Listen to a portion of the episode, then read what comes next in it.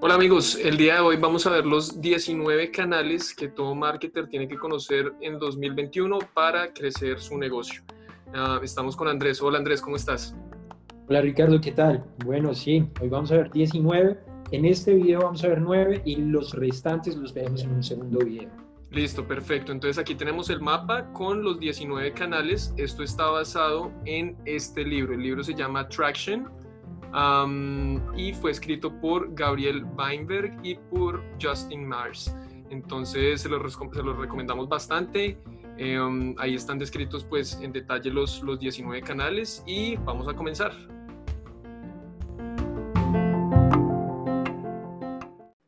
Perfecto, entonces vamos a comenzar por el primero. El primero es el canal de marketing viral y este se basa principalmente en el programa de referidos. Esto es una estrategia y una herramienta fácil a utilizar siempre y cuando se pueda, dependiendo del programa o dependiendo del producto que se quiera vender.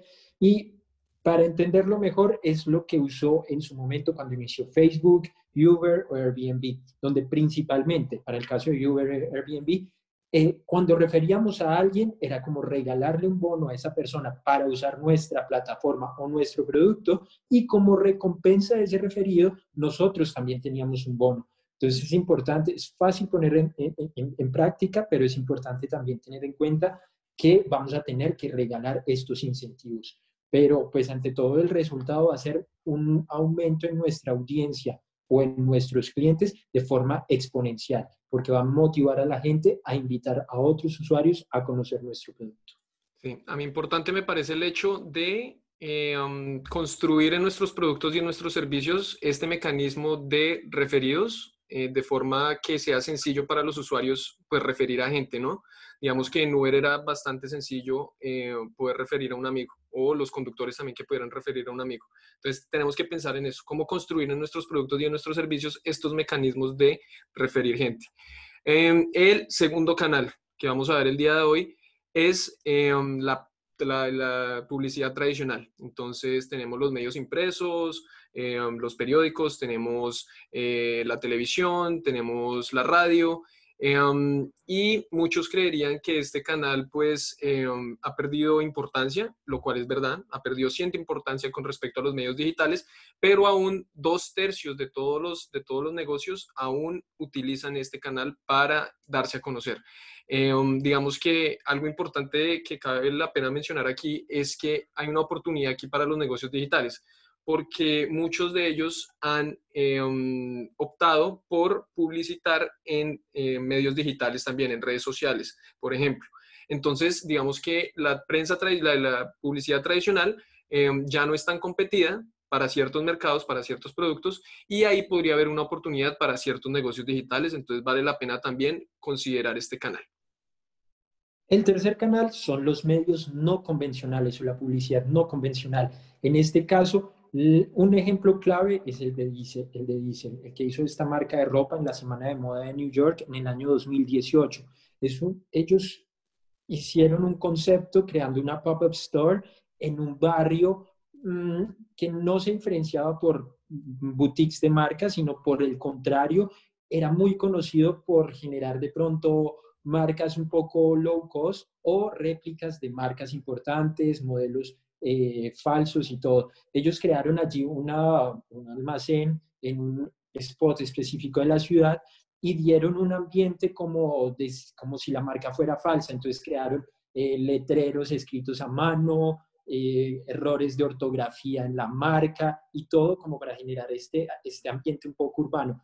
Y usaron adicionalmente a eso las redes sociales con artistas y todo que fueron al lugar y digamos que se veía en su momento como una forma no convencional de publicidad porque salió de la semana de la moda y de todo el glamour que eso podía llevar a llevarlo a un barrio completamente popular.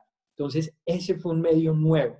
Esto también lo usaron marcas en Latinoamérica, como es el caso de BBC, la marca Bogotá Beer Company en Colombia, donde usaron árboles y pusieron dinero colgando de los árboles en un parque para lanzar un producto de franquicias de una cervecería tipo pues bodega BBC eh, donde pues buscaba llamar la atención, llamar la, la prensa y todo, mm, y con su eslogan de el dinero no crece en los árboles, sino de las buenas ideas o los buenos negocios, llamaron la atención también de ese grupo al que le querían llegar jóvenes emprendedores, profesionales, para incentivar al consumo de sus productos y como recompensa hacer un sorteo dando como premio una franquicia de una bodega BBC.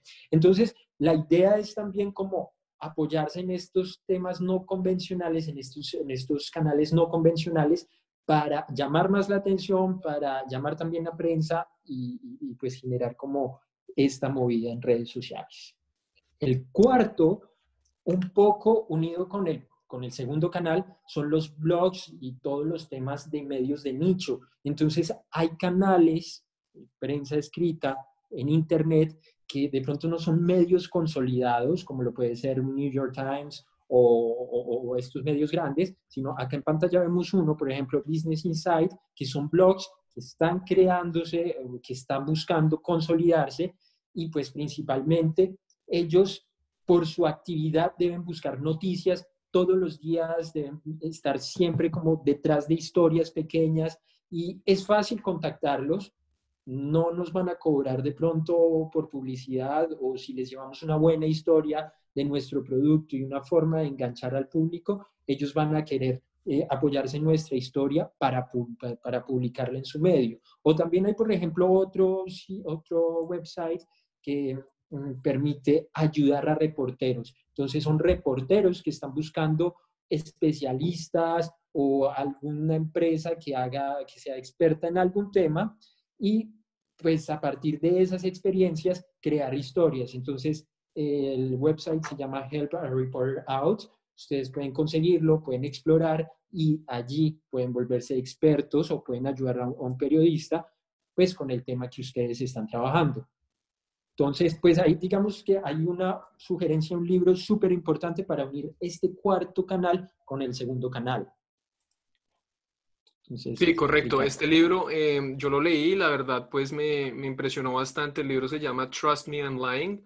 Em, es de Ryan Holiday y básicamente lo que él cuenta es cómo funciona el ciclo de las noticias actualmente y cómo los medios tradicionales, sobre todo los de prensa, el New York Times, el Washington Post, bueno, los medios principales eh, impresos, casi que dependen de los blogs más pequeños, con un poco de menos eh, notoriedad debido a que pues el negocio de ellos como tal es ese, esa alimentación constante de noticias. Entonces ellos son como la fuente principal de los medios tradicionales para sus historias. Entonces lo que pues él explica en ese libro básicamente es cómo las marcas y pues también algunos candidatos políticos han logrado tener acceso a los blogs y a imponer historias en la prensa tradicional. Entonces digamos pues eh, es algo que todo marketer necesita conocer que básicamente si queremos llegar a un medio tradicional a poner alguna historia, pues el canal principal de acceso son los blogs en este momento. Y después van a venir también entonces los videos de YouTube. Bueno, hay, hay, hay, varias cosas que podemos mencionar ahí. Bueno amigos, esos pasos están eh, supremamente interesantes. Eh, les recomendamos que nos sigan en nuestro Instagram eh, antipodcast.news.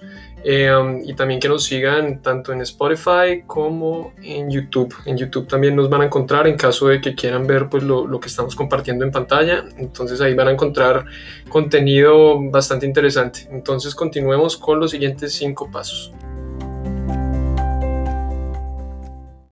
El número 7, el canal número 7 es todo lo que tiene que ver con publicidad offline. Entonces, diferenciándose de los puntos anteriores, todos tenían un link una conexión directa con redes sociales, con Internet, con visibilidad en diferentes motores de búsqueda. Para este caso es, en verdad, la prensa impresa, todo lo que va a quedar en papel o en televisión o en radio, medios tradicionales. Y esto es principalmente para llegar a una audiencia muy joven, la cual no tiene acceso a Internet. Es el caso de niños menores de 16 años, y por ejemplo lo nuestro es un juguete o algo, o por el contrario, algo que ya va para una edad, para personas adultas que tampoco están muy familiarizados con el uso del Internet o creen poco en los anuncios de Internet.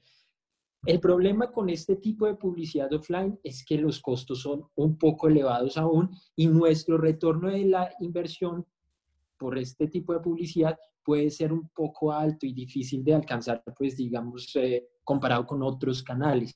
Pero es un, es, un, es un canal que debemos saber manejar y pues principalmente si nuestra audiencia no está tan conectada en redes sociales o en Internet.